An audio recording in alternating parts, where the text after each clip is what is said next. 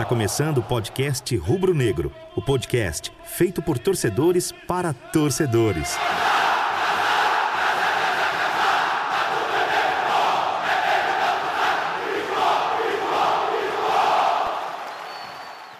Saudações rubro-negras, este que vos fala é Vito, ADM da Leão Mil Grau, no Twitter e no Instagram vocês já sabem. E alguém aí sabe me dizer o time que Messi foi revelado?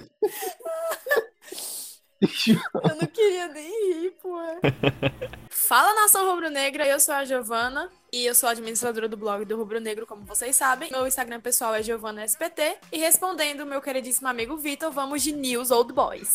Ai, ai, meu Deus. E aí, galera, aqui é a Dully Oliveira, no Instagram do Oliveira. E a gente queria agradecer por toda a repercussão do primeiro episódio. Vocês são incríveis. E rapaziada, quem fala é João Tenório, jornalista totalmente desempregado porque fui demitido da Leão Mil Grau. E está começando mais um podcast do fã clube do Pedro Carmona. Salve, salve, nação rubro-negra. Me chamo Gabriel, administrador da página O Leão da Ilha, e estamos mais uma vez sobre o efeito Arnaldo. Ai, só gracinha nas aberturas hoje.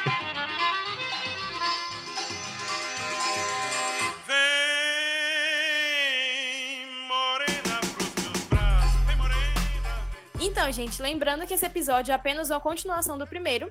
E se você, por acaso, caiu de paraquedas aqui, assista o primeiro episódio para você entender nossas aberturas e o contexto geral do que tá por vir. Desproteja o esporte.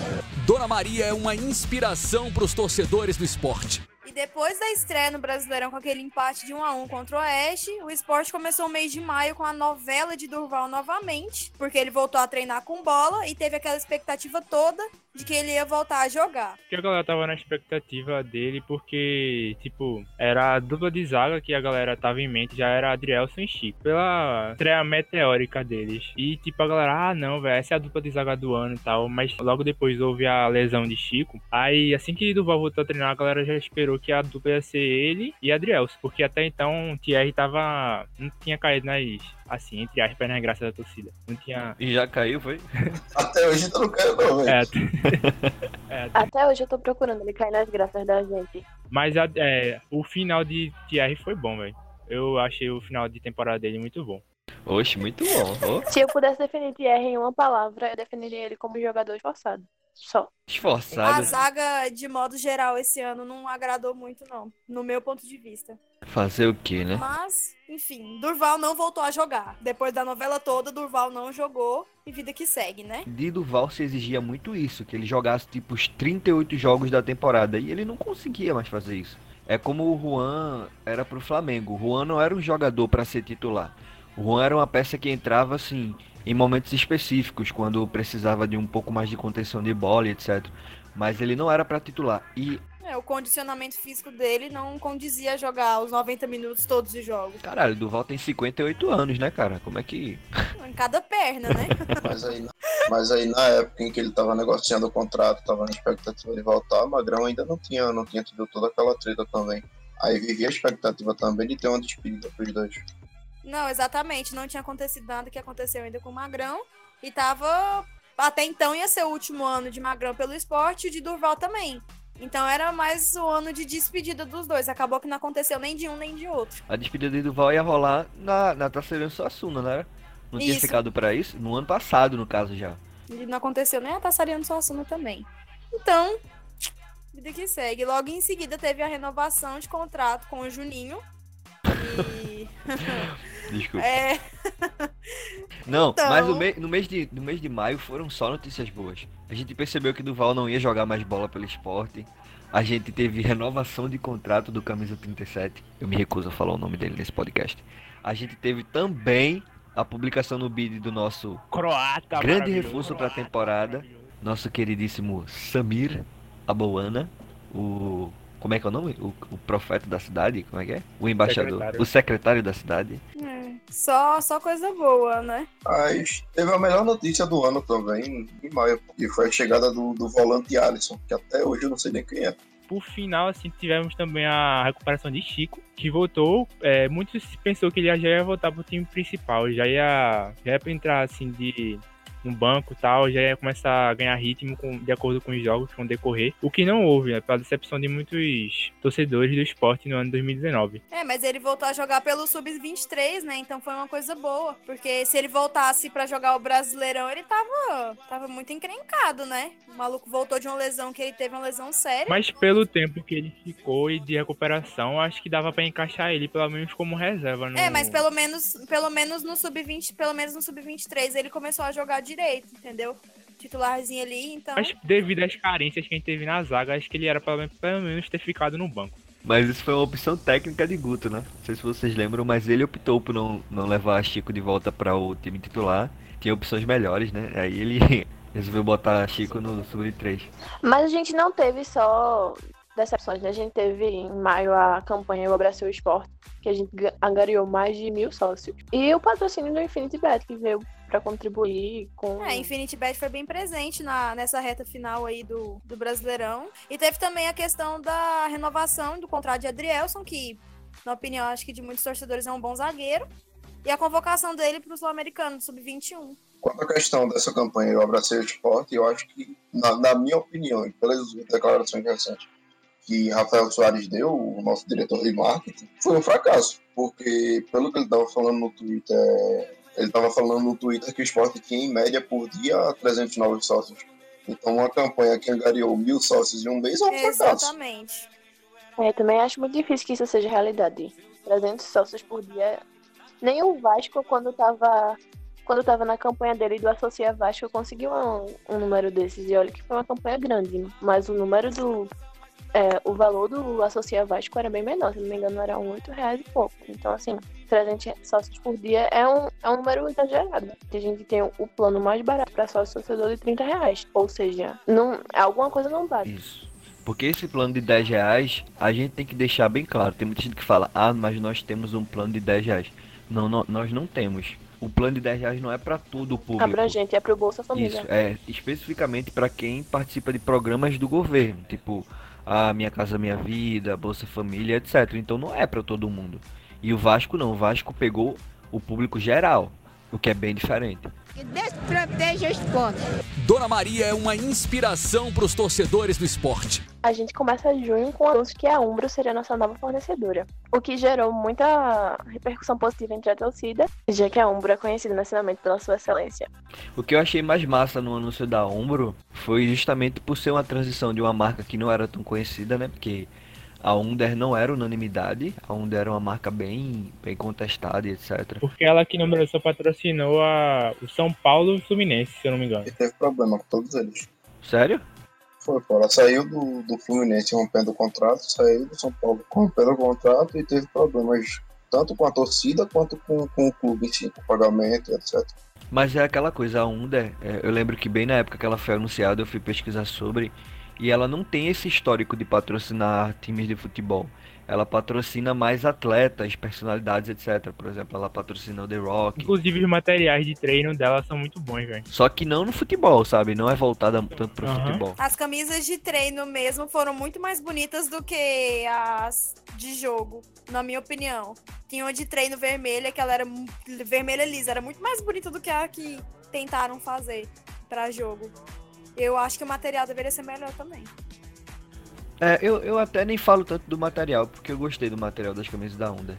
Eu acho que muito mais o template, eles seguem um formato muito padrãozinho, e era um formato muito feio. Mas assim, é, não vamos nem entrar tanto no mérito da Under, é, é, eu tô querendo falar mais sobre a transição realmente, porque a Umbro, em compensação, até então era uma marca de, de excelência realmente, né? Uma, uma marca que, que a gente sabia que tinha um feedback muito positivo de, de, de todas as torcidas dos, dos times onde ela tava. Eu acho que a única, único caso que teve de, de uma camisa da Umbro que foi contestada, que a galera não gostou, foi essa primeira camisa do Atlético Paranaense que, que assim, veio muito com a força e a vontade da diretoria, né? Porque eles, quando mudaram o logo, quiseram aquele tipo de camisa para fazer uma menção ao furacão e tal. E aí a camisa ficou bem feinha. Mas no Cruzeiro, no Grêmio, ela vem fazendo camisas muito bonitas. Então, assim, eu acho que a galera meio que unanimemente gostou da, da chegada da Umbro. Sim, falando no Cruzeiro, é, em cinco meses de contrato com o esporte, ela Umbro vendeu muito mais do que todo o contrato com o Cruzeiro. Ou seja, reflete o quanto a torcida abraça a, a ideia da Umbro como fornecedora e o quanto a gente gosta de comprar camisa, né? Porque o Cruzeiro é um time tradicional no país e a gente, em pouco tempo de contrato, vendeu muito mais do que eles. Então, assim, torcida do esporte, parabéns em relação a isso. Apesar de todos os problemas com a qualidade do produto. Mas isso aí vem muito da torcida do esporte mesmo. Na época da Adidas, na época que o esporte começou com a Adidas, e até no 2015 mesmo, eu acredito que o esporte entrou no top 10 mundial de, de, vendas da Adidas. Se eu não me engano, foi isso. A torcida do esporte ela já, é, já tem esse histórico de abraçar os uniformes. Teve um, um tempo que a da Adidas do esporte, velho, foi uma das mais vendidas aqui no Brasil, velho. A gente, a gente por muito tempo, por, muitos, por muitos meses, nós lideramos o topo da, do ranking da Centauro.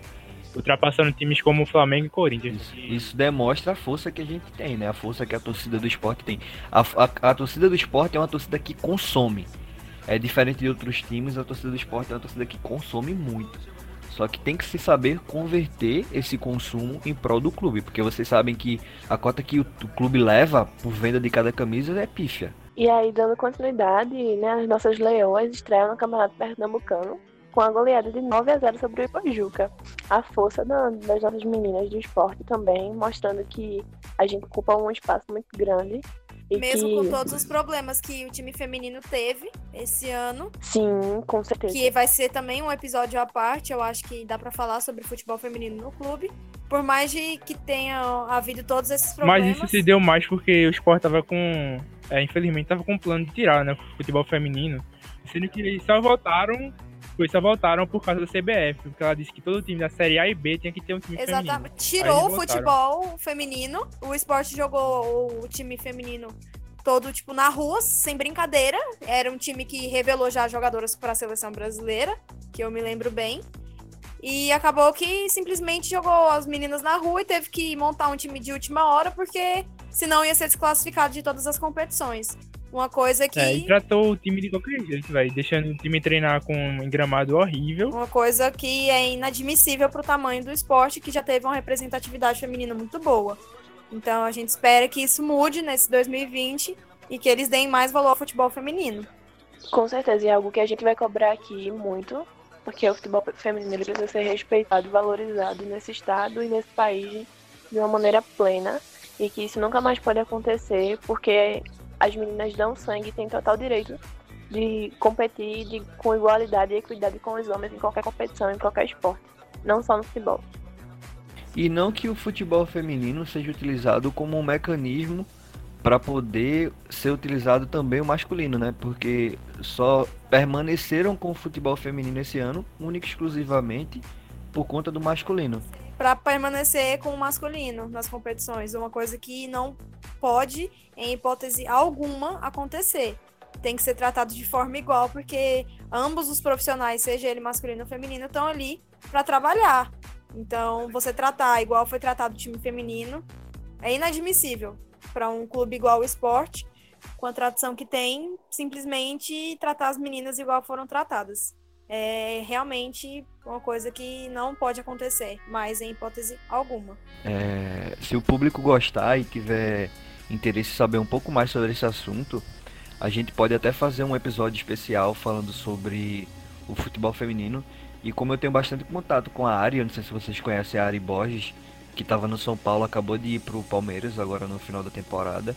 A gente pode até convidar ela para falar um pouquinho da realidade e do contexto em que as meninas estavam inseridos nesse momento de transição. A Ari foi uma das protagonistas daquela matéria do Globo Esporte, onde ela apareceu chorando e falando falando assim o que, que realmente estava acontecendo né, naquele momento. É, seria bastante interessante a gente poder ouvi-la para poder dar um pouco mais de voz dessa realidade que é o futebol feminino do esporte. Obviamente, obviamente que não não conversar apenas sobre o, os momentos ruins que tiveram aqui, né? até porque ela foi uma das protagonistas do esporte, também nas boas campanhas que teve com o futebol feminino. E aí vale a pena chamar, conversar sobre tanto a ascensão do clube no, no futebol feminino, que eu acredito que ela esteve aqui presente, enquanto o esporte cresceu, e lá naquela. todo aquele episódio que aconteceu posteriormente. É, foi jogando pelo esporte que ela conseguiu chegar na seleção brasileira. Ela ainda estava no, no, no time do esporte. Com certeza, uma maneira muito boa de mostrar visibilidade e a gente vai abrir isso em- muito em breve. Desproteja o esporte. Dona Maria é uma inspiração para os torcedores do esporte. E dando continuidade, o esporte venceu a primeira partida do amistoso das Taças dos Campeões contra o CSA. Jogos bem equilibrados. Foi 3x1 primeiro e 2x2 é o jogo de volta na ilha. E o Sport tava perdendo por 2x0 esse jogo, aí a gente buscou empate. Eu acredito que a- a- um dos momentos mais marcantes desses jogos, uma das impressões que mais fortes que tenha, que tenha ficado, foi a má, má atuação de Luan Poli, né? Porque muita gente ficou com uma péssima impressão sobre, sobre Luan Poli depois desses jogos, ou depois do segundo jogo, não lembro exatamente se ele jogou os dois jogos. Mas eu sei que ele atuou muito mal e no final do ano, quando ele assumiu a, a titularidade, muita gente contestou por, por conta disso, né? O pessoal ficou pensando que ele poderia repetir a, a apresentação desses jogos. É, isso vem muito da torcida do esporte, que ela é muito. Impaciente. É, se você estreou mal, você nunca mais vai jogar na sua vida no esporte. É lei isso. Eu sou muito suspeita pra falar do Luan porque eu gosto muito do trabalho dele, acompanho há uns anos. Reconheço que ele estreou mal, mas é, o que ele fez no final da Série B foi extremamente positivo. Eu acho que existem muitos fatores pra argumentar em relação à estreia dele. Ele tava inseguro, querendo ou não, foi a primeira partida dele. Pressão, você quer mostrar serviço, quer mostrar E comprometimento. Guto sempre falou nas entrevistas que ele era muito forçado nos treinos e tal. Se falar sobre começo, começo de Magrão também não foi tão positivo e olha a história que ele tem dentro do clube. Então, Seria Luan Poli o novo magrão. é, Isso é ritmo também. O... Quando o Lampoli estreou no, no profissional, eu digo em jogos oficiais, se eu não me engano, se eu não tô falando merda, eu acho que ele só tinha jogado três jogos como, como profissional, jogos oficiais.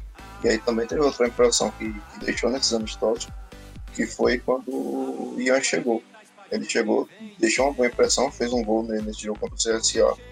E eu criei uma certa expectativa contra ele, mas após o Sport vencer a primeira partida do amistoso da Taça dos Campeões, a gente tem a regularização de Éder e a chegada de Ian ao clube.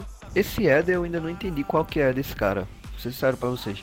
Ele é um zagueiro que atua como lateral, ele é um lateral que atua como zagueiro, ele é um volante. O que que esse cara é? Mas Ele era o Coringa da de direção, né, do esporte. Contratar esses jogadores que até hoje a gente não sabe pra que funciona. Eu acho que se pudesse até botar de atacante, o Guto botava ele, porque o cara rodou, viu? O cara jogou de zagueiro, aí jogou de cabeça de área, aí voltou, aí voltou, jogou de lateral esquerdo, quando o Sander machucou, porque a gente na época, a gente lembra que a gente tinha, tinha muita lesão de Sander e de Guilherme Lazzaroni, que era o banco é, dele, e Éder era aquele cara, velho, que Guto olhava assim, não tem tu, vai tu mesmo, e botava ele. É exatamente isso. O Éder ele é zagueiro de origem, se eu não me engano, ele nunca tinha atuado como lateral. Porém, Guto via no elenco que ele era o único, o único jogador que poderia fazer isso. Como acontecia com o Fabrício na época, o Fabrício era volante e quando não tinha ninguém para jogar no lateral, ele jogava. Eu não acho errado improvisar um jogador. Eu acho errado você ter outras peças que fazem a função de origem. Tipo, você ter outros zagueiros e mesmo assim você pegar um lateral e botar pra zaga. Ou você ter outros laterais, sabe? Porque tem a base, tem o sub-23. Você tem outras opções pra poder colocar os A caras. gente vê times como, sabe, o Palmeiras, entrar em questão assim, o Palmeiras, quantos laterais esquerdos o Palmeiras tem? O Palmeiras tem três times, né? Tem o reserva e o reserva do reserva. E o reserva do reserva do reserva. Exatamente. O Palmeiras tem aí uns três times. e tem o sub-23 e tem a base ainda. Pois é, velho. É uma coisa que o esporte não se espelha assim pra fazer. Até porque não tem cacife para isso, né? Mas falando um pouco da base, que entraram no assunto aí, no esporte acontece muito disso, até porque naquela época em que o sistema defensivo do esporte estava indo muito mal, é, Guto Ferreira ele sacou Adrielson do time, e querendo ou não, é, era irregular também, mas não era tanto como Thierry, que acabava todo jogo dando um dando um gol, falhando, dando uma falha que possivelmente teria acabado em caso o goleiro não tivesse pego, ou caso o cara não tivesse errado o chute. Aí ele acabava sacando o Adrielson e mantinha, mantinha Rafael Thierry. Mas então, aí chegou o momento que Giovanna tava esperando, acredito eu. Ah, Que foi. não, É. porra, peraí, caralho. Não, tu ganhou a camisa do Corta cara. isso aí. Só porque eu peguei a camisa do. Mas então, aí nós tivemos a, a chegada de Ian. Ian que veio do Palmeiras, né? Eu, eu criei muita expectativa em cima da chegada de Ian, porque Ian sempre se mostrou ser um jogador foguetinho, né? Aquele moleque rápido, que, que é versátil e tal. E, e ele se mostrou realmente sendo esse tipo de jogador, né? Ele, em diversos momentos que ele entrou, que ele teve a oportunidade, ele, ele cumpriu o que prometeu. Ele é um jogador muito bom pra entrar ali no segundo tempo, quando o time tá meio parado. Porque ele dá um- uma velocidade muito ali na frente. Ele dá o E gás. um jogo. Exatamente, o jogo que ele jogou muito bem foi o último jogo do campeonato aqui em Goiânia, que foi o Atlético Esporte, por mais que tenha sido um jogo 0 a 0 um jogo meio trancado e tudo mais. Ian jogou muito bem. Ele teve, eu acho que a chance mais perigosa do jogo, que ele foi cortando pela lateral, chegou e chutou. Então ele é o típico jogador de segundo tempo que dá aquele gás. Eu acho que o esporte reno- ter renovado com ele foi uma boa. Ele vai ser um jogador essencial aí pra essa Série A. É, como a gente tá falando, eu vejo muito Ian, aquele jogador que quando o time já tá bem cansado, assim, bem desmotivado nos minutos do jogo, ele vai lá e, e mostra que ainda dá pra acreditar, assim, né? Ele é um cara que chega pra, pra dar aquele reforço, mesmo que ele não vá marcar nada, mas ele tá lá pra motivar o time. É, pra dar um gás a mais. Mas falando nisso, quanto a ele ser aquele cara para entrar no segundo tempo, todo o elenco do esporte, se você parar para olhar esse ano, era, são jogadores que eram bons no segundo tempo. Leandrinho, Carmona, Yuri, Ian. Yuri era bom só no aquecimento. Não, Yuri era bom até a cirurgia, velho. A cesárea. O único jogo bom mesmo que eu lembro de Yuri também foi aqui em Goiânia, Vila Nova 0 Sport 2, que ele fez um golaço, que até hoje eu tento entender como é que ele fez. Os dois gols da partida, Elton e Yuri. Quando que você vai ver isso de novo? No próximo Não vai ver, né? O mundo tava estranho. Não vê mais. Só que, vamos lá, a vida que segue. Aí por volta do dia 14 teve a parada pra Copa América, né? Que já era esperado, tava toda a expectativa por ser aqui no Brasil. E bem quando começou, quando teve essa parada, quando deu início a parada da Copa América, começou a surgir notícias e, e, e espe- especulações e coisas sendo vinculadas na imprensa sobre o caso de Magrão. E durante todo o período da Copa América e o início desse mês de julho, né? Nós tivemos essa, o decorrer dessa história que acredito que seja uma grande mágoa para toda a torcida do esporte pelo, pelo gigantesco nome que Magrão tem, por tudo que ele construiu como ídolo, a forma como ele saiu, né? Tipo sem homenagem, sem sem poder sem poder ter um último reencontro com a nossa torcida. Eu acho que de início, ninguém queria acreditar quando realmente saiu na mídia. Eu falo porque quando eu vi as primeiras notícias, eu falei, mano, isso só pode ser brincadeira. Eu sabia que o time tava mal, com dívida com alguns outros jogadores, mas eu não esperava que ia acontecer isso com o maior ídolo do clube, que tá no esporte, fazia tipo 10, 11 anos ou mais. E eu não queria acreditar, eu acho que todo mundo ficou meio naquela assim, travado, sem entender o que estava acontecendo direito. E até hoje, até hoje eu acho que eu não entendo direito realmente. Quer ver? É, uma pergunta que eu gosto de fazer sempre quando alguém pergunta sobre o tamanho de Magrão. Quem atualmente é tão grande como ídolo para um clube no Brasil quanto Magrão era pro esporte? Fábio do Cruzeiro. Só Fábio. Só Fábio. O único cara no Brasil. Fábio no Cruzeiro, Vitor no Galo. Não, não. Vitor até outro momento tava no, no Grêmio. Vitor veio do Grêmio há pouco tempo. O Fábio, ele aceitou agora é, reduzir o salário para jogar no Cruzeiro nessa Série B. O Cruzeiro, do jeito que tá, o cara ter aceitado continuar, permanecer por amor ao clube. E eu acho que em todas as fases Magrão fez isso. A própria direção de marketing, se é que a gente pode chamar assim, ficar mandando piadinha que o único, o único ídolo mesmo aceitou fazer acordo, que foi Durval. E ficar fazendo piada com o nome de Magrão, eu acho que é uma falta de respeito não só com o ídolo, mas assim como a torcida. É uma falta de Com a respeito. eu história, acho com que- tudo. Com tudo. Com a história do clube. E o pior é assim, é como se Magrão, nesses últimos 14 anos de clube, não tivesse feito nenhum acordo, sendo que o cara que mais fez acordo com o clube foi justamente Magrão. Mas aí é que entra toda a questão que a torcida teve aquele baque. Porque Magrão, ele sempre teve um bom relacionamento com essa diretoria, até onde se sabe, essa diretoria atual, com o Milton Bivar, com o Van Dersen. E em épocas passadas o esporte passou a- chegou a passar 7, 8, 8 anos sem atrasar um salário. Então, pela forma que, que foi conduzida toda essa história, né? Ninguém, ninguém esperava que o Magrão não acreditaria na palavra de Milton Bivar, se é que ele procurou o Magrão para tentar fazer alguma coisa, alguma coisa do tipo.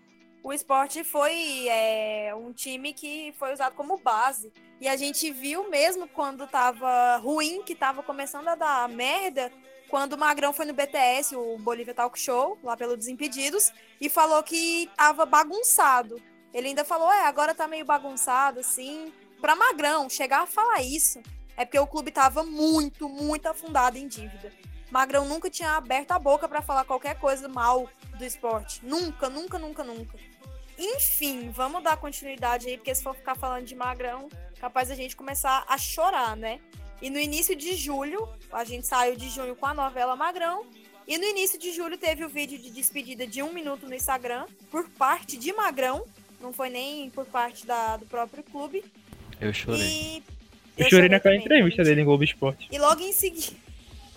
Ali eu me acabei Eu naquela entrevista, aí, velho. Magrão chorando, velho. Magrão chorando, velho. Não, velho, foi tenso. Foi uma. Ali, A minha vontade era entrar na televisão e abraçar ele e dizer assim, desculpa, pai. eu- Desculpa. Deus proteja o esporte. Dona Maria é uma inspiração para os torcedores do esporte. E logo em seguida a isso teve o anúncio do licenciamento do clube no PS 2020.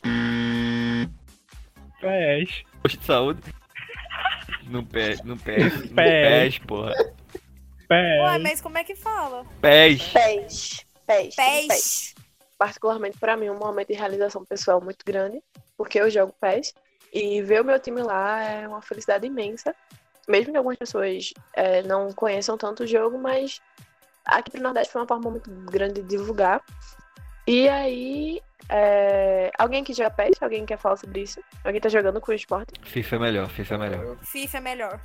No PES, o maior, o maior overall de jogadores é de, de Sander, que é 75. Mas de resto, o elenco do esporte é muito fraco. Não dá pra jogar com o time do esporte, não. É muito ruim. Mas o- os jogadores do esporte estão licenciados? São licenciados, porém tem alguns jogadores que, que não são, tipo Hernani, Guilherme. Mas a maioria Porque é. eu lembro que uma vez postaram um print e tinha Juquinha, Carlinhos. Os times brasileiros eles não vêm com jogadores já licenciados, a grande maioria. Vem tipo com jogadores genéricos. E isso é o que tira muito, assim, é uma das coisas do que tira a vontade de jogar, velho, o jogo. Porque você tem um time lá, mas você não tem os jogadores. Tipo, eu queria muito, velho, chegar ali e fazer um gol com o Yuri, tá ligado? Sim, tira o prestígio do jogo. Daria muito mais motivação de jogar se houvesse os jogadores da gente no, na partida, né? Mas são. É porque isso é, é questão de licenciamento. Se eu não me engano, quando o PES fecha com um clube, ele fecha só com a imagem do clube. E aí ele tem que buscar o licenciamento Com diretamente com jogador. os atletas. Mas isso é muito fácil. Isso é muito fácil de resolver. É só você entrar no site www.bombapet.com e, e atualizar. 100% atualizado.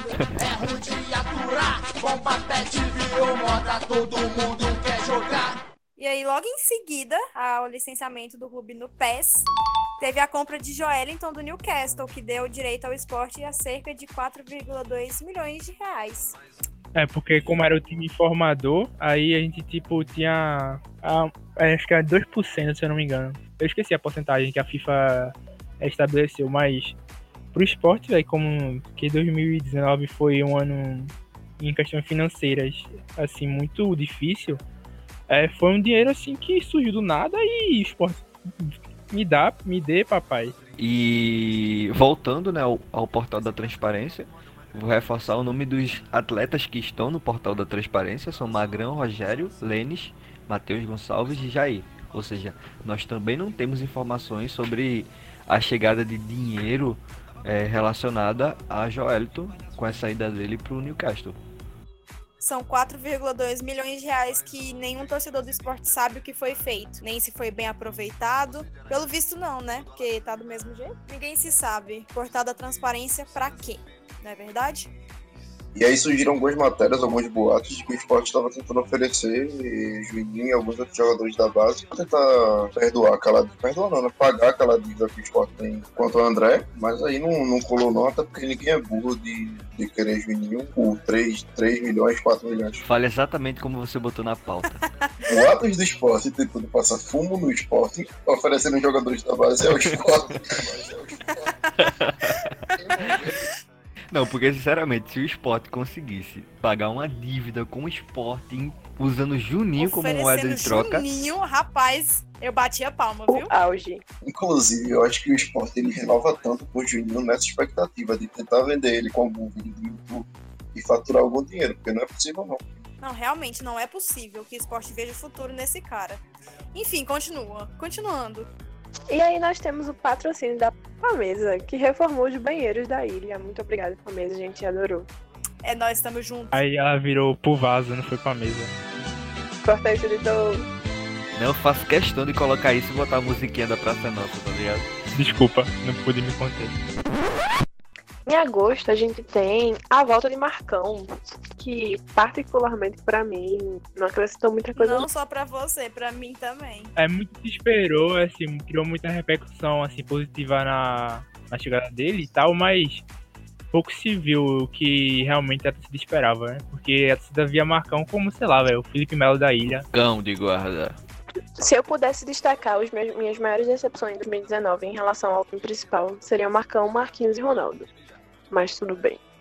E eu não sei, eu não sei se vocês recordam, mas Marcão já chegou cagando. Antes mesmo de jogar, ele deu a entrevista. Ele foi expulso no primeiro não, jogo, se eu não me engano. Não, calma. Ele chegou dando entrevista falando sobre o VAR e dizendo que ainda bem que não existe o VAR, porque a gente pode chegar mais duro, etc. E aí, num dos primeiros jogos, acho que no primeiro jogo ele já foi expulso. Ele foi expulso de diretão. Detalhe que ele não entrou de titular nesse jogo, se eu não me engano. Ele entrou saindo do banco. Ele entrou, aí deu um, um chega assim, deu uma encostadinha assim de leve no, no companheiro de, de profissão do outro time e temos sendo expulso de uma forma Nada demais, é, né? injusta, né? Se nada demais arrancar um pedaço de uma perna. É, bem injusto, com certeza. Ele tava inocente na situação, ele não fez nada. O problema é que ele chegou querendo é, sustentar realmente essa imagem de que ele era o Felipe Melo, que tava vindo pra botar raça no meio de Ser o campo. cachorrão da ilha, o pitbull da ilha. Já chegou várias frases de efeito, mas na real ele não foi uma decepção, infelizmente. Ah, ele chegou como o Felipe Melo realmente, só que sem a qualidade. Sem a bola, sem a. Só a pancadaria e a raça. E aí agora chega no, no, no momento auge do, da vida de Vitor, o momento que ele mais esperou pra falar nesse, nesse podcast é, é agora, é a cobrança da dívida do Laércio ao esporte. Eu estou impossibilitado de falar sobre esse assunto, é porque eu acredito que todos saibam das ameaças de processo que eu já sofri por parte do queridíssimo Laércio Guerra. Mas é isso aí, né? A gente a gente acha que as coisas não podem piorar, acha que as coisas não podem ficar mais vexatórias e aí elas ficam. É como se a gente tivesse realmente entregue o esporte na mão de vários e vários eu tô tentando arrumar palavras pra não para não me comprometer, mas pessoas incompetentes e mal intencionadas que fizeram o que quiseram e ainda conseguiram deixar além do das dívidas que a gente já tinha, dívidas com as pessoas físicas deles, né? No caso como o Laércio que emprestou dinheiro pro esporte, esse empréstimo que não tá registrado em banco e nada, foi um empréstimo à mão. Então assim, é complicado até de falar, né? E só pra salientar aqui, eu amo o retrô, tá? Hashtag avante retrô. Retrô Série C 2022. Retrô é o time mais rico que o Nordeste tem. Inclusive, eu torço pra que o retrô chegue na Série A. Vocês estão querendo me comprometer, é? Sou eu que falo mal aqui desse, desse time, por acaso? É isso que eu tô entendendo ou não? Então, assim, eu não quero pagar advogado, então vamos para o mudar de assunto aqui. Bora lá, início das contestações ao trabalho de Guto Ferreira diante. Mas vocês são muito frouxos mesmo, né? Ninguém vai falar nada do retrô, não. é? Eu prefiro me manter calado. Eu sou de menor. Não sou capaz de opinar. Desproteja o esporte. Dona Maria é uma inspiração para os torcedores do esporte. Depois de todos esses problemas que tiveram no profissional, veio a questão dos problemas na base também, né? Que o Júnior Câmara acabou sendo demitido. E aí, após a demissão do Júnior Câmara, seis dirigentes do esporte, seis diretores do esporte acabaram renunciando. Os diretores que saíram, quanto o Júnior Câmara quando saiu, eles saíram falando que, que, o, que a base do esporte vivia era um, um regime, tinha algumas decisões que a presidência ela interferia na base do, do clube e os que saíram saíram insatisfeitos porque não concordavam e acabaram tendo problemas com a direção do esporte em si. E depois disso tudo, que o esporte conseguiu estabilizar, entre aspas, a, a direção da base, César Lucena veio e assumiu o, o comando da base É, eu tenho só um comentário a fazer sobre César Lucena que eu tava vendo. É, alguém comentou no Twitter e eu achei até legal trazer isso pro, pro podcast. Que é o seguinte: a diretoria tá usando como, como arma a, a frase de que ah, um jogador que coloca o clube na justiça não merece fazer parte uh, da nossa gestão ou não merece fazer parte do nosso time de, de pessoas. Mas só para recordar, César Luceno também botou o clube no, na justiça quando ele teve a passagem dele por aqui. Então, assim, é um pouco de incoerência, né? Mas aí entra a questão do, dos ídolos do esporte. Muitos de jogadores que fizeram história aqui acabaram tendo saída conturbadas. O Magrão não foi o primeiro e não vai ser o último. O Dutra foi assim, ele saiu pro Santa Cruz já em final de carreira. Que deveria ter encerrado aqui, sei lá, da é, Exatamente, a única diferença é que Magrão é 10 vezes maior do que César Lucena, né? E logo em seguida, esses problemas na diretoria da base, houve o lançamento é, com a festa da Umbra e tudo mais, para mostrar os uniformes. A torcida ficou bem animada, bem feliz, porque foram realmente uniformes muito bonitos. Mas eu acho que aí já cabe a gente falar um pouco sobre todos os problemas que a Umbro teve com o seu material. Que foi particularmente um. Acho que o único ponto negativo dessa, desse contrato, assim, o uniforme tá muito bonito, mas ver que a pessoa tá reclamando do material, de não poder usar cinto de segurança, de não conseguir lavar e já tá desfiando, isso foi o que deixou a gente muito chateado. Era uma da Umbro em relação à qualidade do produto e não foi isso que foi oferecido para a torcida. Mas a gente não pode negar que a beleza dos uniformes impecável. Particularmente, é, faz um bom tempo que o esporte não tem uniformes tão bonitos desde a campanha com a Entre usar cinto de segurança e machucar minha camisa da Umbro, eu prefiro só ter um acidente. Pesado, hein? Pesado. Mas os problemas na, na, com a Umbro, com os uniformes da Umbro, já começaram na própria festa de lançamento. Porque assim, não souberam. Aí eu vou até abrir um parêntese porque eu não sei se esses problemas foram com a Umbro ou com a própria Casa do Esporte. Mas não houveram uniformes suficientes do pessoal para conseguir fazer troca de uniforme. Por exemplo, as mulheres que pagaram para ter receber o uniforme não tinha a, a tamanho feminino suficiente para que elas pudessem pegar. Um colega meu que comprou e foi pegar a camisa de jogador, a camisa veio sem a logo da Umbro. Fora o problema da Casa do Esporte, teve o próprio problema com a Umbro, né? Eu acho que foi uma falta ali de planejamento da Casa do Esporte, isso foi é, inegável. Só que eu acho que teve essa questão da decepção muito em relação a Umbro mesmo. Eu vi gente que comprou o uniforme branco, quando foi lavar a mão, que era o recomendado, o escudo desbotando a cor e saindo, manchando a camiseta, surreal, surreal. descolando o escudo, porque não era costurado, ele era colado, ele era um escudo 3D bonitinho e saindo a cor, a camiseta marcando com cinto de segurança, apresentando várias, várias e várias falhas. Então, isso é algo que decepciona o torcedor, porque você paga caro, 250 reais uma camiseta, feminina 200, você espera no mínimo poder usar ela diariamente sem acontecer nenhum problema.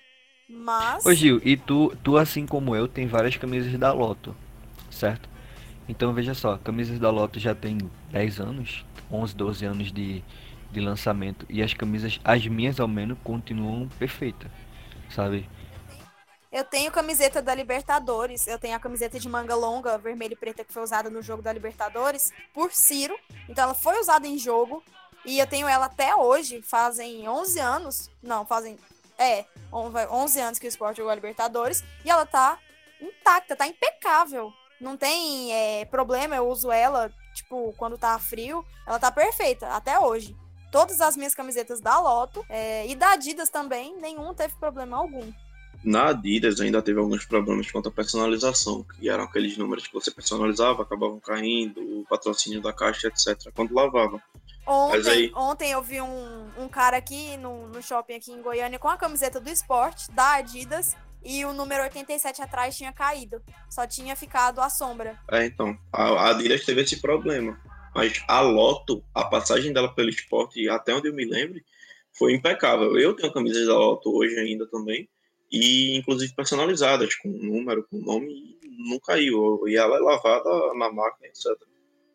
Eu acho que o problema da Umbro foi mais esse com o próprio material. Porque beleza, nos uniformes não, não faltou em momento algum. Eu acho que eu não vi ninguém falando mal de nenhum dos três uniformes. Se foi, tipo, uma pessoa ou outra isolado. As camisas de treino eu esperava, tipo, que fosse lançar a camiseta amarela, que não lançou. Eu vejo o Vitor direto postando na página dele. o maníaco da camisa amarela. não lançaram aquela camiseta e ninguém sabe por que não lançou aquela camiseta. Todo mundo é louco pra comprar aquela camiseta. Todo mundo quer comprar aquela camiseta, mas não vende, ninguém sabe por quê. Eu acho que foi mais o problema do cinto de segurança. Foi o que a galera mais reclamou mesmo. Não vi Peraí, mas problemas. a gente tem, a gente tem que falar. A gente tem que parar para falar sobre aquela camisa vermelha de treino. Porque, pelo meu Deus, que camisa linda, meu Deus. Ah, merece um episódio só dela, porque, porra. Aquela camisa foi de longe. Linda. É de longe a mais bonita dessa temporada. Foi mesmo. E olha que ela é de treino. Ela, pessoalmente, nossa. Meu coração chega a resbatida. Que Deus proteja o esporte. Dona Maria é uma inspiração para os torcedores do esporte. Iniciando o mês de setembro, teve a chegada do, do craque desse ano para mim, foi Léo Arthur. O nosso camisa 10 da temporada, hein? É, acho que ele tem um empresário muito bom pra poder ter pego a 10, porque não é possível. Dói o olho ver esse cara jogar. Sim, aí junto com a chegada do Léo Arthur também teve o Marcinho, que é excepcional jogador. Eu não achei, tipo, tão ruim assim, não. Eu achei que ele, sei lá, fazia uma graça ou outra. Mas não era um craque, mas continuemos a falar, porque não vale nem a pena, velho. Não vale nem a pena. E também, depois da chegada do Arthur, nós tivemos também aquele problema, assim, com a questão da emissora TV, né? A nossa querida Rede Globo. O certo é o certo e o errado é o errado. Se a gestão anterior pediu adiantamento, a gestão atual não pode simplesmente dizer, ah, mas foi a gestão anterior, então a gente não tem nada a ver com isso. Não. É, a gestão simplesmente representa o clube. E quando a gestão vai lá e pede adiantamento de cota, a, a, a gestão que sucede tem que assumir. É, é o caso do Cruzeiro. O Cruzeiro está com três anos de, de, de cotas de TV adiantadas. Então os caras que chegaram lá agora não podem simplesmente dizer, ah, a gente vai querer receber de novo. É, infelizmente é a realidade. Por mais que isso seja extremamente agressivo e nocivo para o nosso time, é a realidade. Arnaldo fez isso. Arnaldo mais uma vez conseguiu é, ferrar, né, com o ano que se o ano que viria, né, que é o ano de 2019. E, e é isso. Infelizmente a gente não tem o que fazer. E para nem tocar muito nesse assunto, logo depois teve o contrato de Maílson, que foi renovado até 2022. Eu acho que Maílson tem muito a crescer. Para mim, ele é um bom goleiro, só é um pouco inseguro, e isso ele vai melhorando aos poucos. Mas eu acho que foi uma boa ter renovado o contrato dele. Eu também, apesar que eu sou Team Luan Poli, mas fiquei muito feliz por isso. Mas a questão é que Maílson, ele querendo ou não, ele é uma das últimas boas revelações que o esporte teve. Porque Maílson, ele pega bem pra caramba. Ele tem as inconsistências dele, mas ele mostra ser um cara promissor. As inconsistências de Maílson, eu acho que são muito mais culpa de quem treina ele, de quem cria os fundamentos dos goleiros, do que propriamente do goleiro em si. Eu acho que se Maílson, por exemplo, fosse para uma grande academia de goleiros, ele conseguiria eh, desenvolver um pouco mais a saída de bola, desenvolver um pouco mais uns outros fundamentos que ele não tem. Só que. É, o esporte fez bem em renovar com ele, porque a gente tem uma mania de se desfazer muito cedo das nossas promessas, né? Entre aspas. Deixa eu fazer uma dinâmica aqui com vocês. Não levando em consideração os jogos que já tiveram esse ano, quem vocês acham que, deveriam, que deveria assumir a titularidade do esporte no gol? Maílson ou Luan Poli? Pra mim, Maílson pela, pra não causar achadura de elenco, porque Maílson saiu do time por lesão. E todo técnico, assim, brasileiro principalmente, assim, mundial, quando o cara sai por lesão, é inevitável que ele já comece jogando. Assim, mas Luan Poli, ele vai ter a chance igual, pô. Tipo, o esporte vai ter um calendário enorme, véio. vai dar para usar os dois goleiros. Mas para mim, que começar jogando tem que ser Maílson. Mas aí, entrando no mérito de, de lesão, em 2015, quando Danilo Fernandes assumiu o posto, o Magrão também saiu por lesão e quem continuou quando ele voltou foi Danilo Fernandes. Não, mas quer comparar aquela temporada de Danilo Fernandes. Assim, acho que foi nos últimos tempos, acho que foi depois dos anos de meteórico de Magrão, acho que foi o melhor goleiro que a gente teve. Danilo Fernandes em 2015 fez uma temporada de seleção brasileira, só que ainda não existia foi. essa cultura de pegar jogadores de fora do eixo, né? Que do foi Nordeste, iniciada é. meio, meio que com Diego. E ainda não tem. Uhum. Vamos ser sinceros. É, foi Diego foi uhum. o ponto fora da curva, né? Exatamente. Tanto é que não teve, eu não me lembro de nenhuma outra convocação para a seleção brasileira de jogadores do Nordeste, fora Diego Souza. Eu acho que o Luan deveria começar jogando, tanto pelo final da temporada da Série B que ele fez, tanto pelo ritmo que ele tá. É, mas tá recém-recuperado de uma lesão, tá treinando, a gente vê que ele tá com, com um físico legal pelos stories que ele posta, pelo que o clube tá colocando dele. Mas eu ainda assim acho que a vaga deveria ser do Luan Poli. E depois, quando ele tiver 100%, mesmo que ele diga que já esteja, ele deveria voltar. Mas para mim, eu continuo acreditando em Luan Poli. Não por uma questão de preferência de jogador, mas por momento também, sabe? O esporte vai jogar a Copa do Brasil, a Copa do Nordeste e o Campeonato Pernambucano. Eu acho que desses três campeonatos, o Pernambucano é o que tem menos peso. Em relação a times, isso é indiscutível. Então, eu acho que Maílson poderia começar, pelo menos, essa primeira parte do Pernambucano titular porque ele já voltaria a pegar um pouco mais de ritmo. Eu acho que ele deveria ter essa, essa oportunidade aí. Mas é, Luan Poli vai ter a oportunidade de jogar a Copa do Nordeste, Copa do Brasil, enfim. É, porque tempo vai ter, tempo vai ter. A gente tem três campeonatos paralelos para disputar. Infelizmente tem o Pernambucano, né, que assim, não vou entrar na questão agora, mas eu sou contra a estadual. Desculpa o Anderson Lacerda, mas a gente vai ter muito tempo, vai para ver quem vai vai ter como titular na temporada. E a enquete está aqui, está 2x1 Maílson. Então vamos prosseguir com a nossa votação. Vitor Alves. Lucas. Ah, o esporte dispensou, né? Então, é, sinceramente, eu acho que o esporte deveria começar com o Luan Poli. Assim, eu acredito que futebol é muito de momento. E eu gosto muito de Maílson. Eu sou um cara que defende com unhas e dentes a, a base, só que eu não vejo o Maílson aquele cara completo. Maílson na Série B deu diversas demonstrações de que ele não está 100% completo para poder jogar uma competição de alto nível. E em compensação, eu sei que não é um, um espectro muito grande de, de comparação, mas nos poucos jogos que Luan Poli atuou como titular, ele mostrou muita segurança, sabe? É, é, não existia aquele medo quando a bola ia para ele, de, de, ele errar um passe ou de ele, é, sei lá, mandar uma bola errada ou qualquer coisa do gênero. Eu senti o Lampoli muito firme no que ele estava fazendo. E aí meio que por isso eu acredito que ele deveria. E também porque, poxa, o Miles está voltando de lesão, então, assim, eu não sei vocês, mas eu achei que o Miles está meio gordinho, ele tem que entrar um pouco em forma. E Luan Foley já tá naquele shape, né? Tá pronto. Questão de gordinho você entende, né? Mas. é, é, vamos prosseguindo a votação aqui, estamos 2 a 2 Agora vamos para o nosso grande desempate. Aqui você vai decidir o futuro do esporte, Gabriel. Está na sua mão aí o futuro do esporte. Vote com responsabilidade. Na minha opinião, na minha opinião, é mais ou menos isso que o Vitor falou também. Eu acho que o Maílson ele não, não, não tá totalmente completo ainda para assumir o posto de titular do esporte, até porque ele tem alguns pontos a melhorar, principalmente a saída de bola a saída de bola de Maílson, ela é. Não tem. Não, eu procurei outra coisa aqui para falar, algum, algum termo mais. menos forte, mas a saída de bola de Maílson ela é muito ruim. Já Luan Polo não. Só é pior do que a de Sidão. Então, Luan Polo ele tem uma, uma saída de bola boa, ele tem uma saída de gol muito boa. Ele consegue fechar muito bem o ângulo, tanto que aconteceu isso muitas vezes agora no final da Série B. Ele saiu muito no pé do, do último homem frente a frente, né? Conseguiu tirar a bola bem.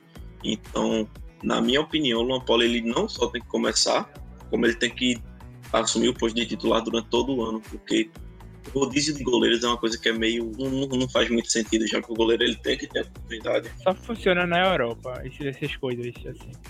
Mas terminou 2018 com um dos únicos pontos positivos do esporte na temporada. A gente caiu, mas a gente caiu com o Marício segurando até pensamento, velho. E ele teve aquele momento, assim, o começo e início de temporada de 2019 muito abaixo do que ele mostrou é, em 2018. Ou seja, Maurício é goleiro de Série A. que puta argumento seu, hora, hora. Ai, vai, para com isso. Desproteja o esporte. Dona Maria é uma inspiração para os torcedores do esporte. É, dando prosseguimento assim ao nosso podcast, tivemos a volta do nosso basquete feminino do time, né, com o técnico que acho que, na minha opinião, ele foi o que revolucionou é, o basquete feminino no Nordeste, que foi o, Roberto Dornelas, que ele era técnico da Nassau, e depois teve o projeto do esporte, ele foi que assumiu, né, assim, o projeto do esporte, deu a cara, trouxe todo mundo do, do da Nassau, é, fez história no basquete feminino aqui. Ele foi o treinador campeão do, da Liga Feminina de Basquete pelo Esporte, em 2012, 2013. Aí, no final do mês, foram que chegaram duas contratações de peso, né? Uma que foi o William Farias, que agregou muito ao elenco, e outra que foi Bruno Pérez, que chegou realmente acima do peso. Eu não entendi até hoje a chegada desse Bruno, Bruno Péricles aí. Ele, ele chegou como A, ex-jogador da Roma, Ah, maluco gigante. ex-jogador do São Paulo, mas chegou assim acima do peso e se envolveu algumas polêmicas, né? Faltando treino. E ele voltou pra Roma, ele tá lá na Roma. Foi pro São Paulo, não? Não, ele já foi reapresentado lá na Roma, tem foto dele nos treinamentos. Ah, é o que? Esse mês agora ou foi ano passado? Esse ano. Tipo, o esporte, o São Paulo só repassou o empréstimo dele para o esporte. Foi, foi repasse. Ainda bem que houve a rescisão, né, de contrato. Porque seria mais, assim, de jogador problemático, a gente já tá de saco cheio. Seria só mais um camisa 37. E logo depois, o esporte é, viu os adversários que seriam da Copa do Nordeste 2020, que foi um campeonato que realmente fez falta. Eu acho que é um campeonato que tem uma visibilidade muito massa. E o esporte estava precisando voltar a jogar. E agora. Agora vai, né? A gente vai jogar. Eu espero que o esporte chegue um pouco longe. Eu espero do fundo do meu coração que a gente é, dê o valor necessário da Copa do Nordeste. Que não seja só mais um campeonatinho que o esporte vai jogar meia boca. Quer que eu seja sincero quanto à Copa do Nordeste? O esporte estourou a cota de. O teto salarial já, né? Muito provavelmente o time que vai jogar a Copa do Nordeste são esses jogadores que estão, que estão atualmente no elenco.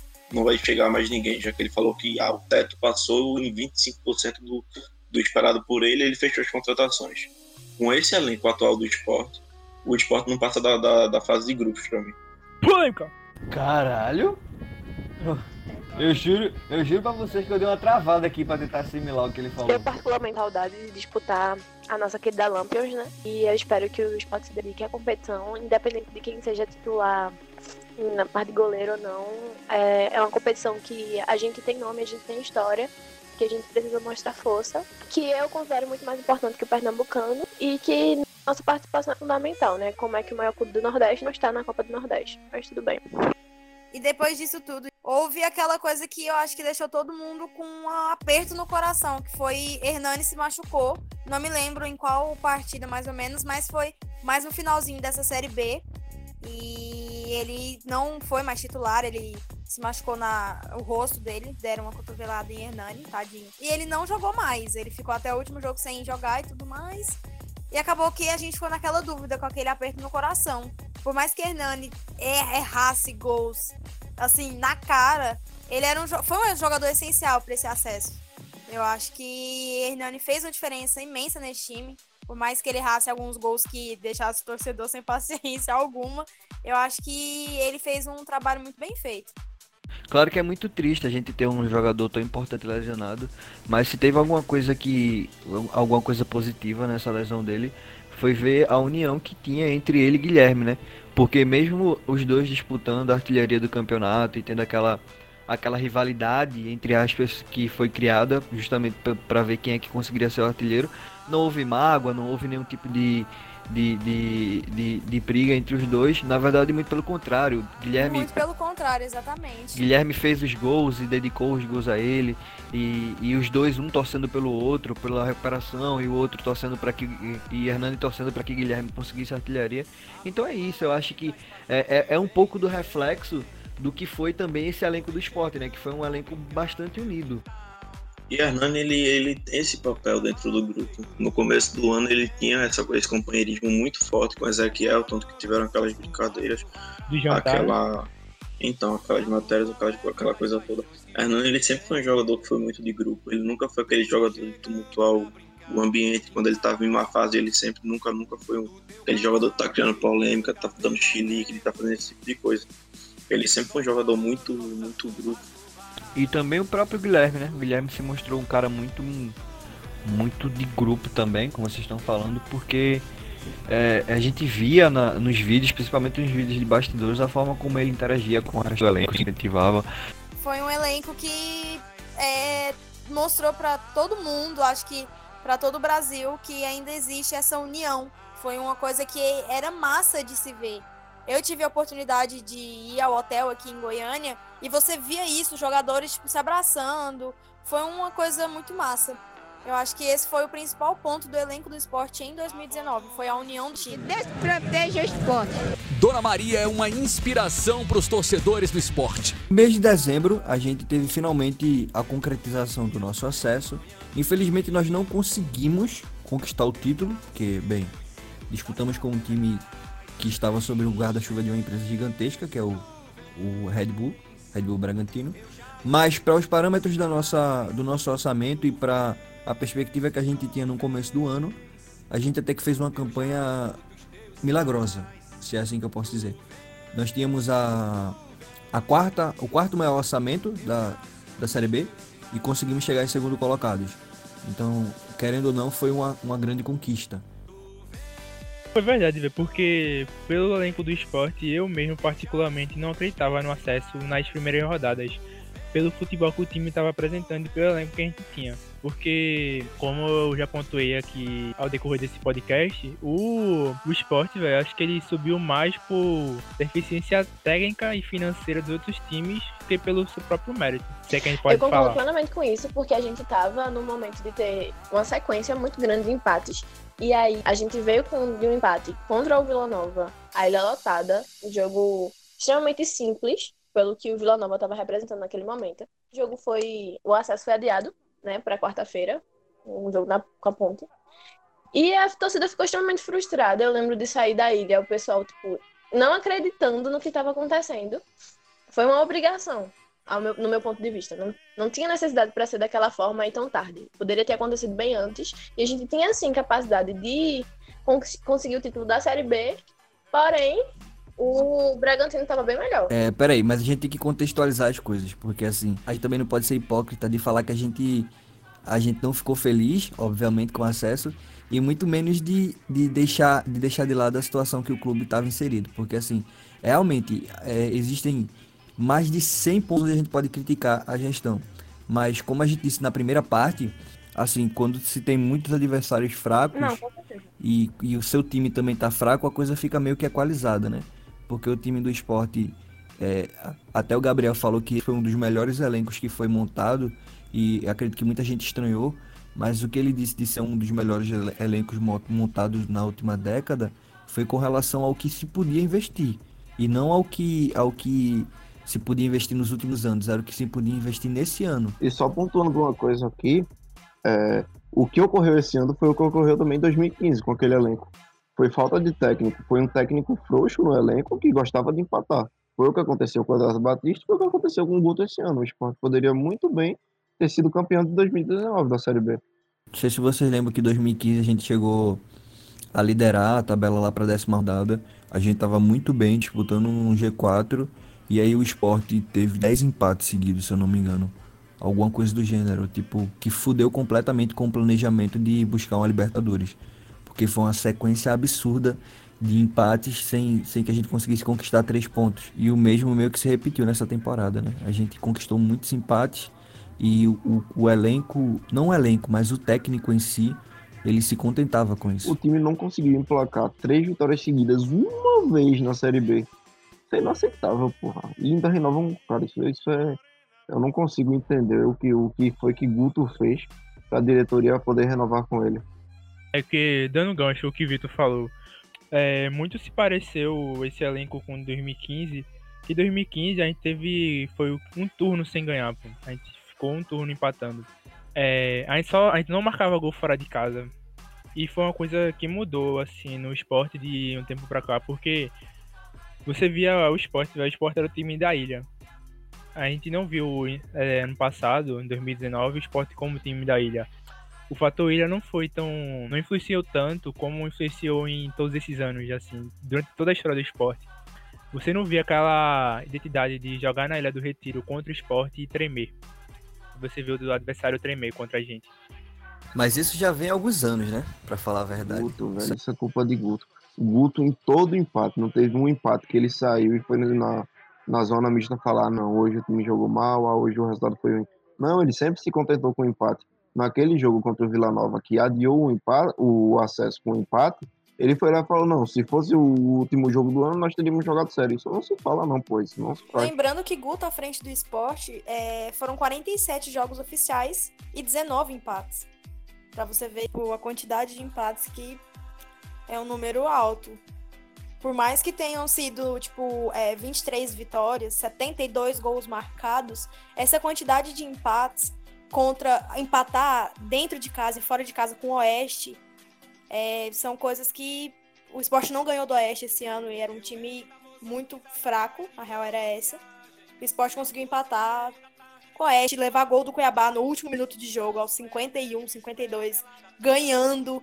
Então, tipo, essas coisas, por mais que, tipo, tenham sido 23 vitórias, esse, essa quantidade de empate deixou o torcedor muito, mas muito puto. A real era essa. O time ganhando até o último minuto levava o um empate. Como é que o torcedor ia sair dali com uma visão boa. Não, não ia, um time que não aguentava segurar um resultado. E outra coisa assim que tem que se falar sobre Guto é que ele era totalmente, ele é totalmente imprevisível em relação a outros treinadores, porque ele sempre armou o time conforme o adversário. A gente não sabia muito o é que ia acontecer, né? Ele sempre faz muito suspense. E aí, é, isso é uma coisa que deixava a torcida muito chateada mesmo, que é esse fato de todo jogo um empate, um, é, 60% de aproveitamento é um número bom? É, mas não é satisfatório. A gente sabe que o acesso era obrigação, sim, mas você ter uma campanha com tantos empates, isso, isso não, não faz sentido, não, não tem lógica. Para o time que o esporte estava, é um time que a gente investiu nos jogadores da série B para vir para cá. E aí era aquela coisa, né? Não, a gente não tinha dinheiro para trazer muita gente, se der certo deu, se não der certo não deu. Então, assim, faltava um, um pouco de pulso. Na minha visão sobre ele é essa, e eu sempre Sim, eu nunca quis que Guto permanecesse para a temporada 2020. Eu não acho que ele seja um técnico com um perfil para ter força para disputar a Copa e o Brasileirão. O, Pernambu o Pernambucano e é, a Copa do Nordeste, talvez. Mas um time com tantos empates é reflexo de um treinador sem pulso. Ele fez uma boa campanha, fez. Ele trouxe, ele utilizou jogadores que já estavam de uma maneira boa, utilizou. Mas isso não, não justifica tantos empates. É, é inaceitável, sinceramente, na minha opinião. Mas a palavra-chave, a tônica, o que, o que simplifica tudo que a gente está falando aqui é uma palavrinha que Gil disse agora há pouco. É uma palavrinha que Gil disse agora há pouco. A mentalidade. A mentalidade de Guto não é a mentalidade de ter um time vencedor, de ter um time que busca os três pontos acima de qualquer coisa. Guto já deixou bem, bem claro, por exemplo, no, nos três últimos jogos do Campeonato Brasileiro que a gente estava buscando acesso, que se ele precisava de três pontos, ele preferiria jogar por três empates do que jogar por uma vitória. Então, assim, a mentalidade dele é essa. A gente não tem como. Só que essa mentalidade não funciona numa competição de alto nível como a Série A. Então, ainda mais uma vez, comparando com 2015, nós tivemos sim uma sequência gigantesca de empates. Mas aquele time jogava para frente. Aquele time era absurdo. Jogava buscando gol, era o jogo inteiro tocando bola, indo para cima. É, foi o time que eu tive mais tesão de ver nos últimos anos.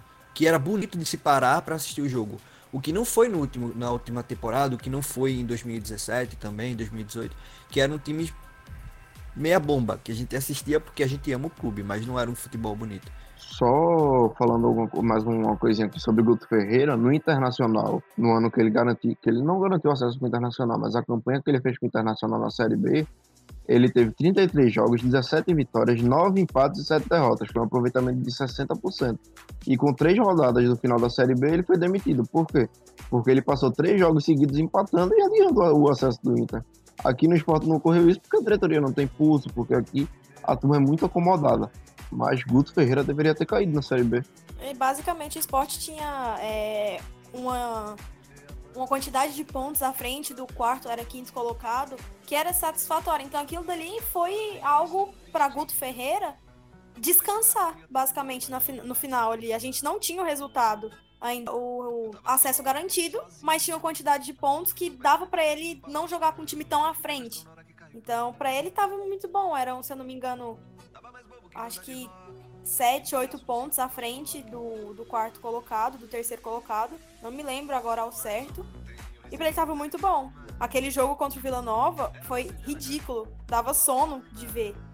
Não tinha um time com raça. O Guto Ferreira teve a mesma mentalidade no Inter que teve no esporte. Só que a galera do Inter não aceita isso, né? Já a diretoria do esporte acha graça. Eu quero ver isso numa Série A. Porque pegar times da Série B igual pegamos esse ano é muito fácil. Agora eu quero ver quando for pegar os grandes, né, da Série A, eu quero ver como é que vai ser. Se ele vai ter essa mentalidade de tipo, ah, não, tá bom assim, vamos jogar atrás do meio de campo. Eu quero ver como é que vai ser. É, Guto não é um técnico proativo, ele é muito responsivo. Ele espera que as coisas ocorram para que ele possa tomar uma reação. E isso é, gera uma dificuldade imensa de se ter um, um de se ter uma arma para contra-atacar o que está ocorrendo no jogo. Por exemplo, eu não vejo a vitória contra contra a Ponte, a vitória que nos garantiu o acesso, eu não vejo como sendo um mérito de Guto. Eu coloco essa vitória muito mais na conta de Guilherme, por todo o contexto, a forma como o Guilherme tava nos bastidores, batendo palma, vamos caralho, é o nosso jogo, é o momento da gente subir. A forma como o Guilherme tava dentro de campo, as jogadas que Guilherme fez, ter corrido os 90 minutos, tipo, o cara não parou um segundo. Na, na saída do campo eu tava bem próximo da parte do túnel ali, ele chamando a torcida, empolgando a galera. Ou seja, é muito mais é, foi muito mais por Guilherme, pelo que Guilherme fez, por exemplo. Ele foi muito mais responsável pelo, por esse jogo do acesso do que, por exemplo, o Guto. Tá entendendo? E eu acho que não só pelo jogo do acesso, pelo campeonato todo de modo geral. Guilherme, ele teve aquele espírito de união, ele e o grupo todo e uniu o grupo à torcida. Entendeu? Então eu acho que o jogo contra a Ponte Preta foi só para Guilherme se consagrar, tipo, eu sou foda, eu fui foda esse ano. E eu bato no peito e falo: o mérito também é meu, e muito meu. Só que.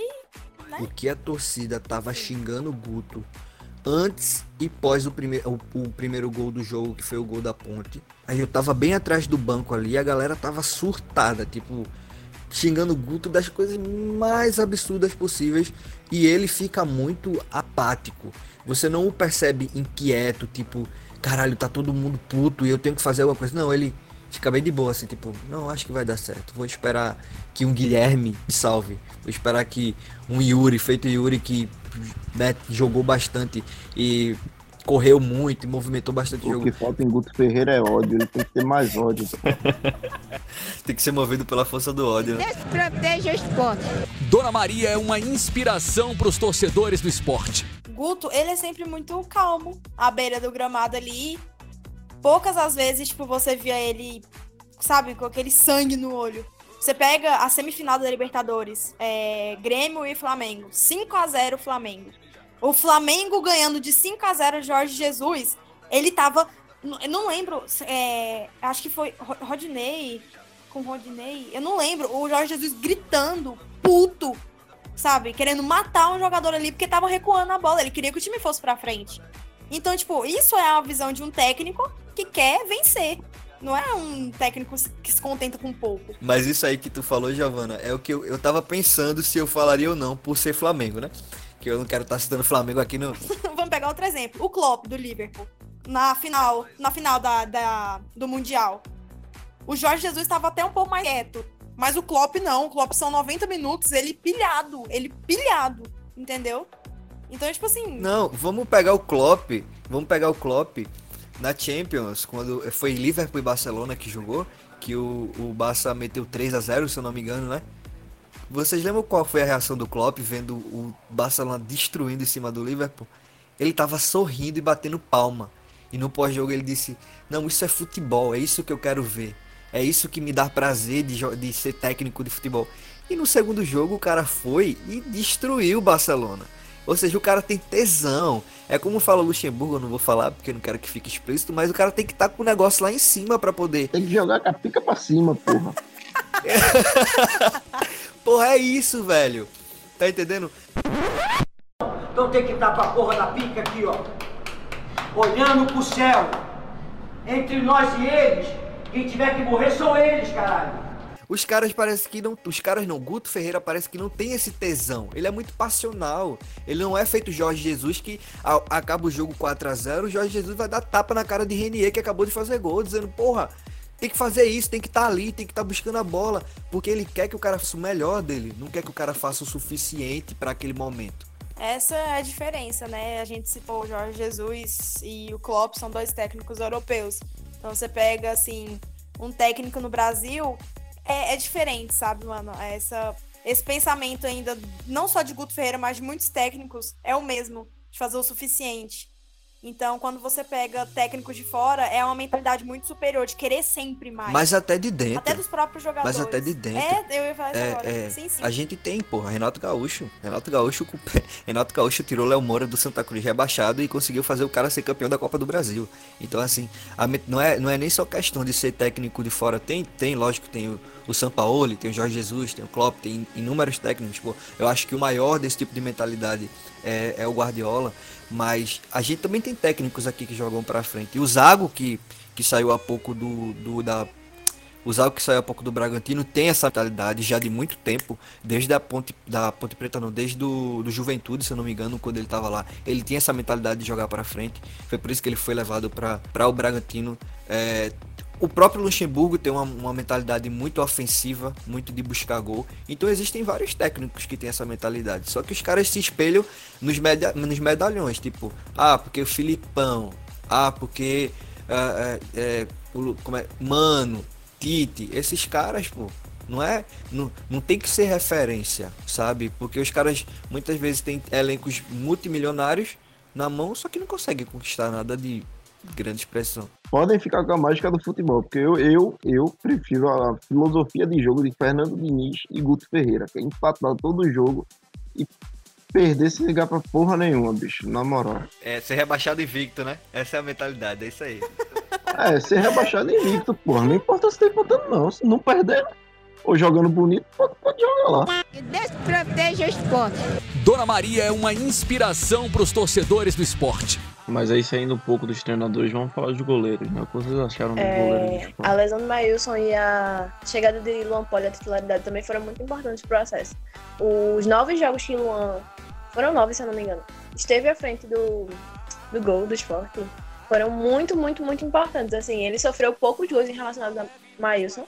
Ele é extremamente. Ele é inseguro, mas muito menos do que Mailson. E eu como um dos responsáveis pelo, pelo final, pelo finalzinho do ano do esporte em relação ao acesso, é, especialmente nesse jogo, no último jogo, no jogo do acesso em si.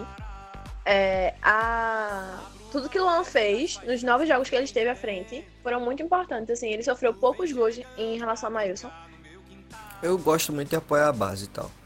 É, mas eu acho que futebol, o futebol que é jogado por um goleiro tem que ser muito diferente do futebol jogado por um jogador de linha. Porque assim, a quantidade de jogos que o cara pode entrar e sair quando ele tá na linha é muito maior do que a quantidade de jogos de quando o cara é, é goleiro. E assim, eu gosto muito de Mailson. Eu acho que ele é um goleiro muito bom. É um menino que tem um futuro gigantesco pela frente. Mas a palavra-chave para Mailson é insegurança. Quando quando o Luan tá no gol, eu me sinto seguro e, e tenho a lembrança de me sentir seguro como eu era, eu me sentia seguro quando o Magrão tava no gol, sabe? Quando o Magrão tava no gol, eu me sentia muito seguro. Eu pensava assim, caralho, que da hora, né? Ter um goleiro bom no gol. Feito a gente tem Magrão, feito o Cruzeiro tem Fábio e tal. Aquele 3 a 2 do é, esporte lá na Allianz, na Allianz Parque.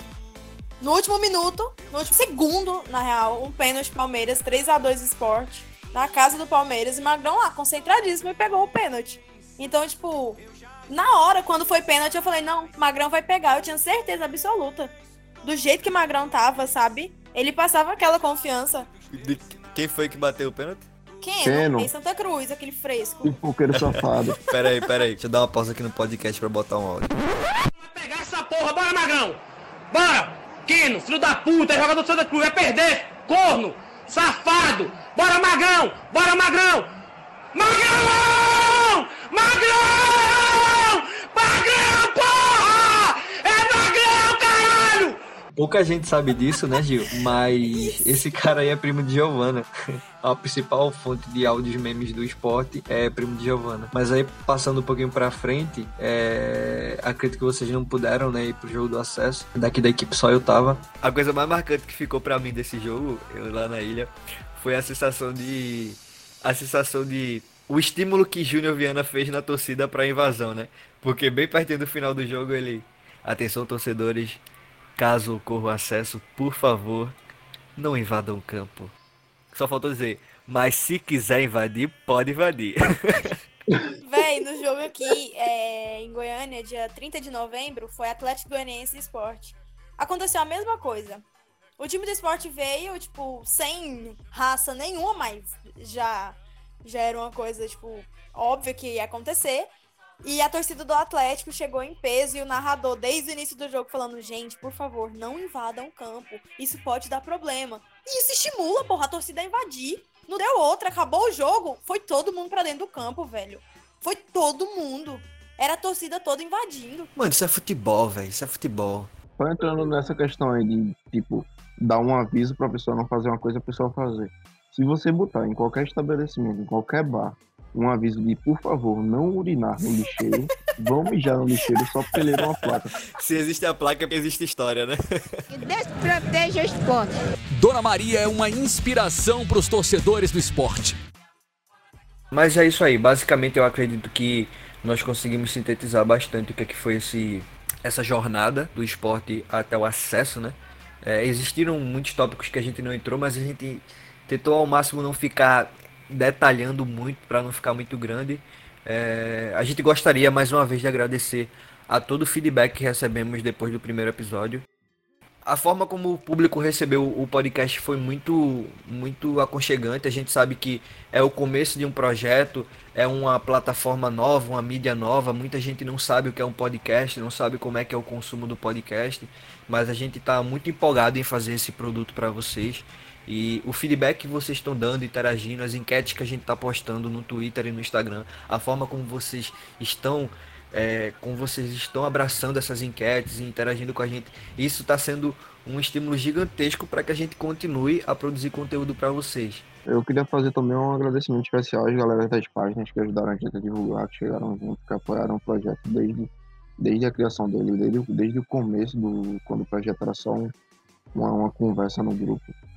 Então, obrigado a todo mundo que, que apoiou o projeto e que divulgou também. Rugido da Ilha, é, Esporte Online, é, Turma Rubro-Negra. Elas do Esporte. Esporte desde 1995, esporte que você respeita aí. Leão Soberano, Nação Leonina, Blogueiro do Esporte, Turma Rubro-Negra, Esporte 1905, Esporte Oficial, Gols do Leão, Bancada 1905, um abraço aí para Roberto. Abraço pessoal do podcast de 1987. Galera, acompanha eles lá também. Um pouco mais sério, um pouco diferente da pegada da gente, mas também é um conteúdo muito bom. Um abraço pro podcast do esporte. Não esquecendo também do podcast do, do Eu Pratico Esporte, eles também têm um podcast. Ah, eu queria fazer um agradecimento especial aos amigos que estão com a gente desde o começo, quando o podcast já estava sendo pensado, né? Alô, Maurício, é, Felipe, Vitor, uma galera que tá sempre apoiando, né? Felipe, acho que Felipe Nascimento foi o primeiro a ver o, o nosso primeiro episódio. Não, o primeiro eu vi foi Maurício. E aí, tipo, é uma galera que é muito importante pra gente, que antes da, das coisas saírem, a gente manda, a gente pede opinião. Gente... Eu queria mandar um salve também pra rapaziada que tá sempre comigo aí, a rapaziada do Grupo Nós, alô, rapaziada, alô, Torcida Sport Show, tamo junto aí. Todo mundo, todo mundo, o pessoal do Twitter, o pessoal que tem algum tipo de influência, o pessoal que tá compartilhando nossas enquetes, o pessoal que tá fazendo tudo que é possível para que esse projeto dê certo. Galera, esse projeto é nosso, mas esse projeto também é de vocês. Vocês sabem que vocês a gente conta com vocês futuramente para gravar episódios, a gente conta com o feedback, feedback do público, que o público saiba que nós estamos ouvindo vocês, que isso aqui não é uma parada fora fora da realidade, ou seja, o que vocês falarem a gente tá lendo, a gente tá ouvindo, a gente quer contar com a opinião de vocês. Gostaria também de agradecer muito, mas muito mesmo a galera que seguiu o nosso Instagram e o nosso Twitter, porque foi uma interação muito massa. É, isso é pra gente uma realização. Esse projeto já tá sendo, já estava sendo pensado há mais de um ano, então colocar isso em prática e vocês abraçarem é muito massa, é muito gratificante. E sigam nossas redes sociais, nosso Instagram, podcast Rubro Negro, e nosso Twitter, Cast Rubro Negro, que lá é onde vai ter a nossa interação com vocês. E é isso, galera. Só temos a agradecer a todo carinho, a todo, toda a ajuda, porque como é início é sempre muito complicado. E vocês apoiarem isso é só uma forma de ajudar a gente a ter esse gás para gravar. Então, muito obrigada. E é isso aí. Morena pros meus braços, morena.